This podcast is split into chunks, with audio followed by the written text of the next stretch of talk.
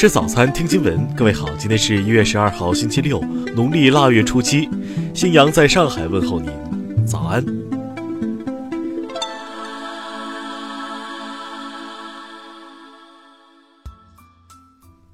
首先来关注头条消息。日前，嫦娥四号探测器历史性的首次在月球背面着陆，并进行科学探测。据中国探月工程总设计师吴伟仁透露。美国不久前曾向中国索要嫦娥四号探测器的轨道数据，以便检测落月情况，但中国拒绝了这一要求。此前有媒体报道称，自从中国宣布要探测小行星图塔蒂斯后，美国立即关闭原本向全世界公开的相关轨道数据，此举搞得中国颇为被动。事实上，嫦娥四号任务的顺利实施凝聚着诸多参与国的贡献，其中就包括美国国家航空航天局。中国国家航天局表示，愿与各国航天机构、空间科学研究机构和空间探索爱好者携手合作，共同探索太空奥秘。听新闻早餐知天下大事。针对有专家预测，二零一八年全国出生人口可能会减少两百多万，国家卫健委新闻发言人表示，国家卫健委一直在持续监测，具体数据有关部门近期会公布。昨天，造成五人死亡、七人受伤的七三零杭州奔驰撞人案开庭审理。据悉，涉案人员程某某已对相关被害人进行了赔偿，并取得了对方谅解。目前案件进入举证阶段。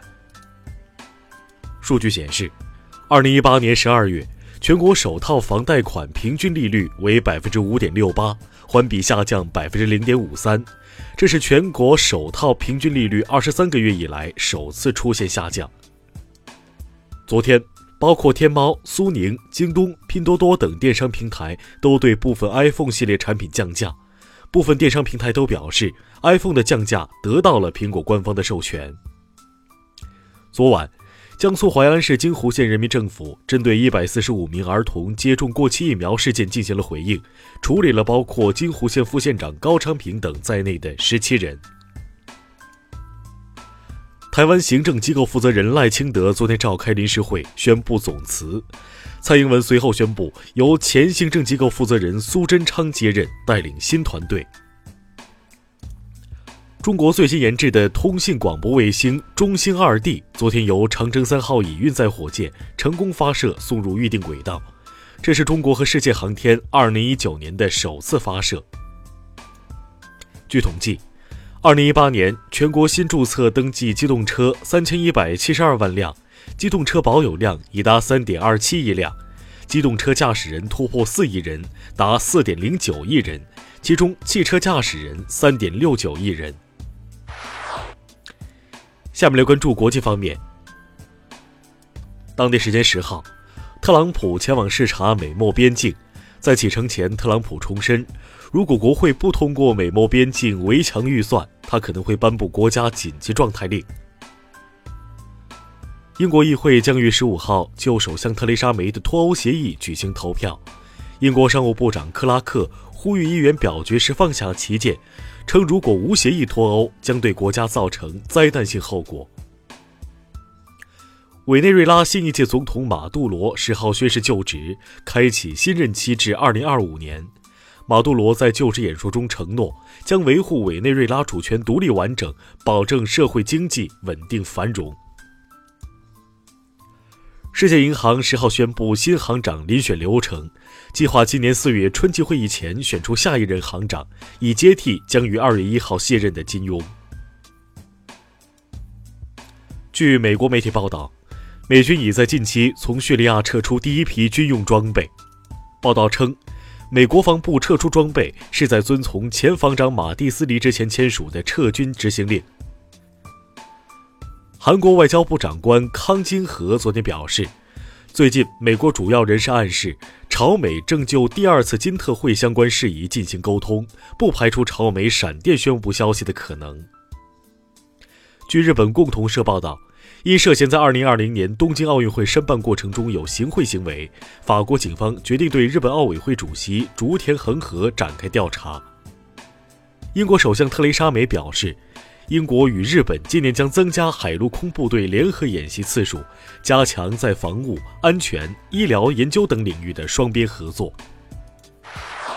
下面来关注社会民生。昨天，江苏南京一加油站发生闪爆事故，造成三人受伤，伤者已送往医院救治。目前事故原因正在调查中。日前，武汉一家海底捞火锅店内播放宣传片的电视突然出现不雅画面。昨天，武汉市江汉区公安分局在官方微博通报，嫌疑男子梁某系破解无线网投屏，现已被刑拘。近日。G 幺二幺四次列车上，一名男子在卫生间吸烟，引发烟雾报警，致车降速晚点。男子称自己上厕所习惯性就把烟给点着了，铁路警方已给予其行政处罚。近日，重庆一男子哭着报警称自己被家暴，经查，该男子外出与朋友喝酒打牌，回家被发现后，妻子拿铁钳将其打伤。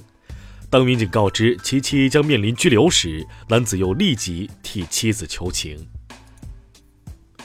近日，广东中山一女子进高铁站时拒绝过机安检，被安检员阻拦时当场撒泼。面对前来批评教育的民警，该女子直言自己随身带的青菜怕辐射。下面来关注文化体育。昨晚举行的2019亚洲杯 C 组第二轮较量中，中国队以3比0完胜菲律宾，中国队小组赛两连胜，提前一轮出线。昨天，2019年澳大利亚网球公开赛进入资格赛最后一轮的争夺，中国选手张泽在首盘领先的状况下，被美国人弗拉坦格罗逆转，遗憾与正赛擦肩而过。柏林电影节官网公布了第二批入围第六十九届柏林电影节主竞赛单元的片单，来自中国的《地久天长》《一秒钟》《恐龙蛋》均榜上有名。陕西省考古研究院日前在空港新城雷家村发掘了一处十六国墓地，这是陕西首次在十六国墓葬中发现祭祀遗迹和古物遗存。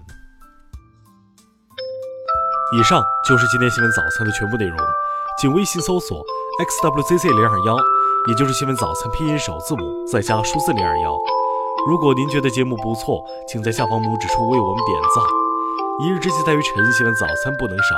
咱们明天不见不散。